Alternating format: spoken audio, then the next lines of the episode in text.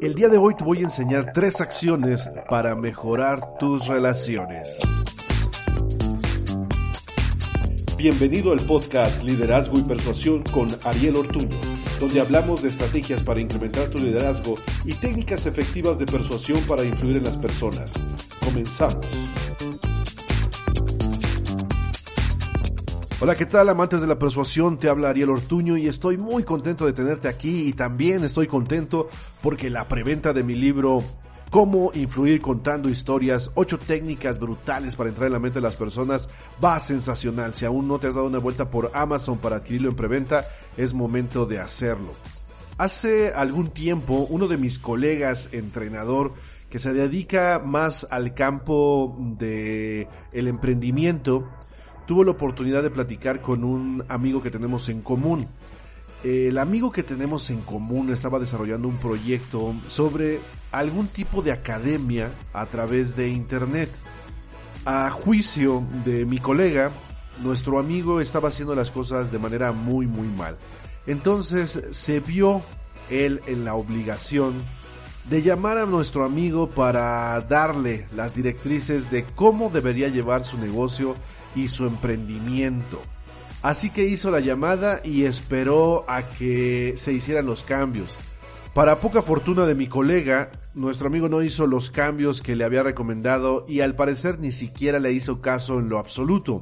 Entonces él empezó a quejarse de que la gente no se dejaba ayudar, que él trataba de apoyarlos, les daba su tiempo y las personas en lugar de agradecer lo ignoraban y no le daban la importancia necesaria. Luego habló pestes del amigo que tenemos en común. Por supuesto que yo nada más lo escuché en silencio.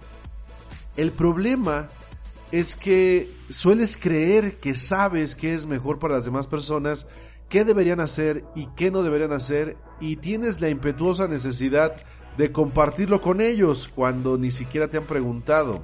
Como tú sabes, yo soy autor de varios libros y aparte soy mentor de autores ayudo a las personas a que manifiesten su sueño de tener un libro en sus manos, su propio libro.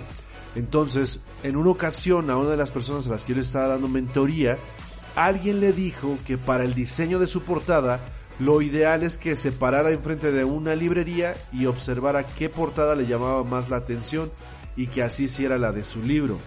Esto por supuesto es incorrecto porque hay muchísimas variables para el diseño de una portada, entre las que se encuentran para quién va dirigido el libro y de qué habla el libro.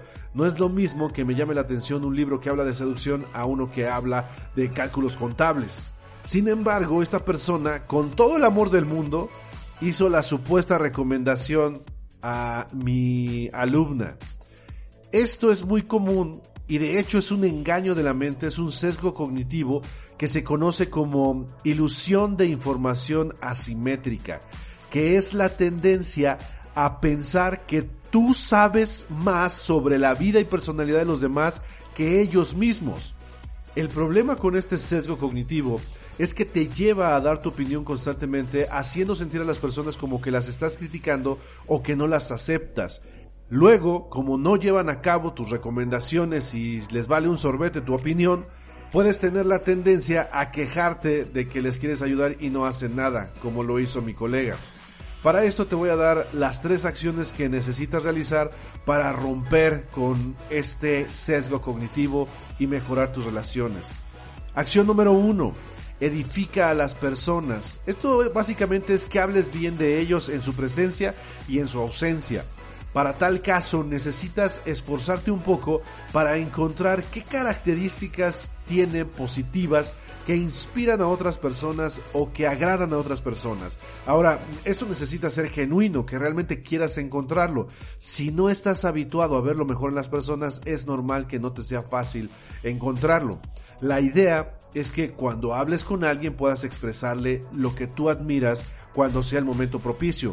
Por ejemplo, si hay alguien que me hace una recomendación, puedo decir algo como, gracias, las recomendaciones que me das siempre son muy, muy bienvenidas porque eres una persona con un buen criterio. Por ejemplo, si es que yo lo siento, porque si es mentira no va a funcionar.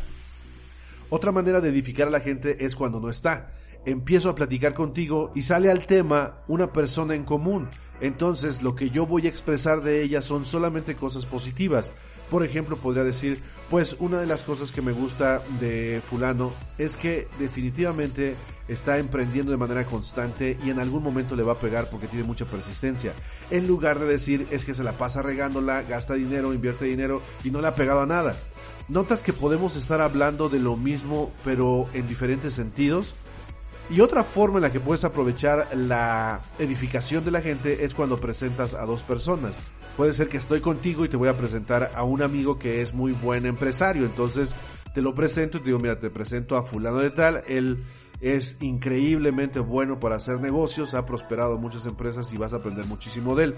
Luego volteo y le digo a mi amigo empresario, te presento a mi oyente, que es increíble porque le encanta el podcast de liderazgo y persuasión y, lo, y pone en práctica las cosas que escucha para mejorar sus relaciones, su liderazgo y ser más persuasivo de manera natural. Tienen mucho que aprender uno de otro. ¿Te das cuenta? Así es como puedes edificar a la gente. Normalmente las personas se expresan mal de las demás personas. Cuando tú no lo haces así, eres distinto y la gente quiere estar junto a ti. Acción número 2 no te quejes.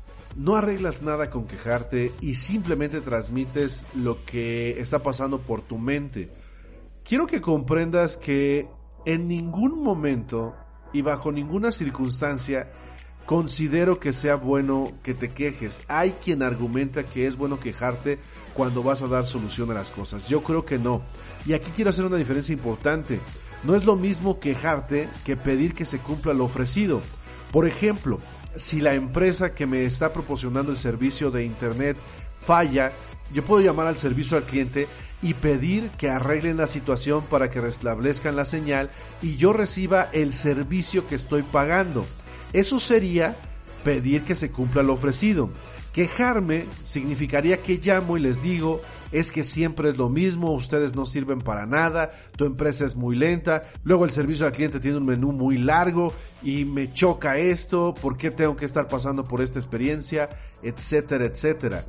Espero notes la diferencia. Acción número 3. No des tu opinión. Yo creo que eso va a ser interesante para muchas personas. Tienen como un perro hambriento que quiere dar su opinión todo el tiempo. No sé si es para mostrarse que saben, que no saben o como sea. Pero en gran medida no des tu opinión cuando no se te pide. Y antes de dar tu opinión, piensa en tres preguntas que describe Camilo Cruz en su libro La vaca y que me parecen muy relevantes. La primera pregunta es, lo que estoy por decir viene de una suposición o de mi experiencia. Si viene de una suposición, será mejor que no la digas porque puedes contaminar o confundir la mente de la persona que te va a escuchar. Es una suposición, no tienes idea si funciona o no, entonces no tiene caso que compartas algo que puede meter en problemas a otra persona y a ti dejarte bien salvado, solo por pretender que sabes o que quieres ayudar o lo que sea que quieras mostrar con compartir tu opinión. Si la respuesta es que sí viene de tu experiencia, entonces responde la segunda pregunta. ¿Con esta acción en mi experiencia tuve un resultado favorable? Si tu experiencia fue un fracaso total, dudo mucho que la otra persona quiera escuchar lo que no tiene que hacer. En tal caso, querría escuchar lo que sí puede hacer que le ayuda a mejorar sus resultados. Sé que en este punto muchas personas van a negociar que es importante que te adviertan qué no debes hacer, pero la verdad es que hay veces que ni siquiera estoy pensando en dónde me puedo tropezar hasta que me dicen que me puedo tropezar. Y se trata de no contaminar la mente de las otras personas. Entonces, si tu respuesta a esta pregunta también es sí, que significa que tu experiencia dio un buen resultado, pasas a la tercera pregunta, que es estoy completamente seguro que esto va a servirle a, la otra persona para mejorar. Y si la respuesta es un sí rotundo, entonces puedes abrir tu boca y decir algo que realmente puede ayudar a la otra persona. Si la respuesta es que no estás seguro si le va a ayudar, entonces no digas nada. Ahora, mi querido amante de la persuasión, te invito a que el día de hoy edifiques a todas las personas con las que te encuentres, les expreses lo que tú admiras de manera genuina, por lo menos una cosa, no quiero que sueltes una letanía y parezcas adulador, pero por lo menos una cosa sí, cada persona con la que te encuentres, edifícala. Mañana, en lo que te vas a enfocar es en no quejarte, Todo el día vas a observarte para no quejarte. Y pasado mañana en lo que te vas a enfocar es en no dar tu opinión para nada. Va a estar interesante eso. Y finalmente a partir del siguiente día, lo que vas a hacer por el resto de tu vida es poner en práctica estas tres acciones que te acabo de recomendar. Quiero que comprendas, querido amante de la persuasión, que la gente asocia las emociones a ti. Y si tú estás brindando emociones positivas, poco a poco te van a buscar más. Cuando la gente tiene un comportamiento ruidoso que deja malas emociones en las personas que le rodean, no quieren acercarse a él o a ella. Cuando estás en paz contigo porque estás realizando estas tres acciones, creas una imagen de persona neutral, alguien confiable, seguro y sobre todo con la madurez emocional para inspirarme a estar junto de él o de ella. Querido amante de la persuasión, si te ha gustado este podcast, por favor, por favor, compártelo en tus redes sociales. Date una vuelta por mi página www.arielortuno.com y también date una vuelta por Amazon y compra en preventa mi libro Cómo influir contando historias. Ocho técnicas brutales para entrar en la mente de las personas. Y también compra mi libro 22 trucos psicológicos para aumentar tu liderazgo. Nos vemos pronto, nos escuchamos pronto y recuerda, estás a una frase de inspirar al mundo.